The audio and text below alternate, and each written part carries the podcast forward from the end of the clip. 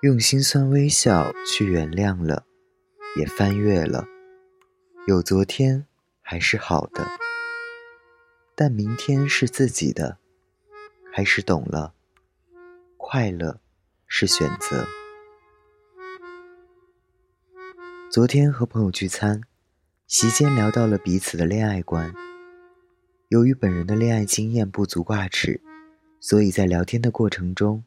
一直都扮演着一位聆听者的角色。在聊到两性关系谁是付出型人格和被动型人格时，朋友顺势提起了阿兰。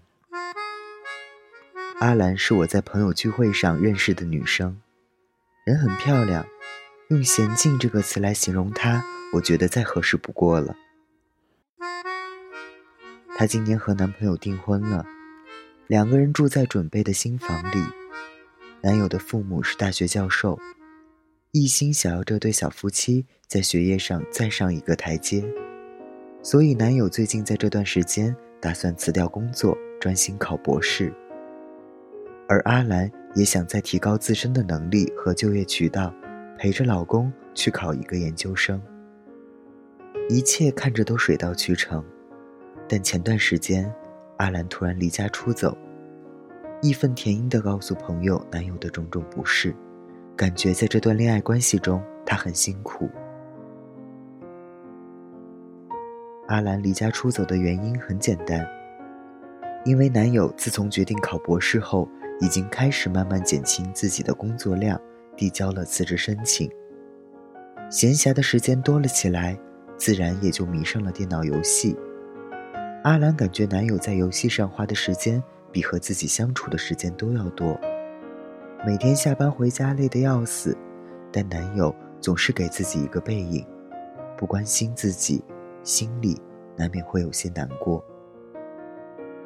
所以有一天，阿兰终于爆发了，和男友大吵一架，男友正在气头上，对着阿兰大骂一句“滚蛋”，阿兰就提着包回了娘家。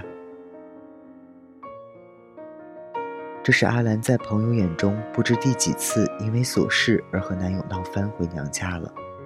更让朋友不解的是，次日阿兰下班后回到家，男友在网上约了一辆车，在阿兰家的楼底下接她。男友并未现身，只是在新家里等她。而阿兰提着原封未动的行李，回到了与男友订婚的新房里。在每一段恋爱关系中，总有一个人的爱是多于另一个人的。我喜欢你，可能是因为你笑起来很甜，可能是因为你总能包容我的坏情绪，可能是因为我们都爱看电影。可能的事情有很多，就是因为我们之间总是有一种说不清道不明的感觉。才会让我们彼此之间会有那么多难以割舍的情节和执子之手的勇气。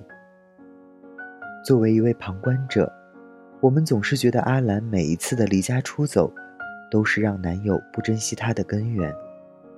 底牌亮得太快，所以让对方一下子抓住了你的弱点，难以翻身。但是在恋爱关系中，如果真的爱着对方，谁又会在乎彼此的弱点？是否已经公之于众了呢？在当今这个时代，越来越多的人把心包裹起来，害怕内心的那一点纯净的柔软被别人践踏在脚底。阿兰的故事还没有结束，他们两人的关系中存在的问题，他人是无法去插手指正的。作为一位故事的聆听者，我也无权去评判双方的对错。因为一面之词不足以证明这段感情中谁会更卑微，但身为阿兰的朋友，我只是觉得这个女生太脆弱。我爱你，愿意执子之手，与子偕老。同时，我也希望你能珍惜我的愿意，珍惜我们在一起的时光。大家晚安，我是台灯。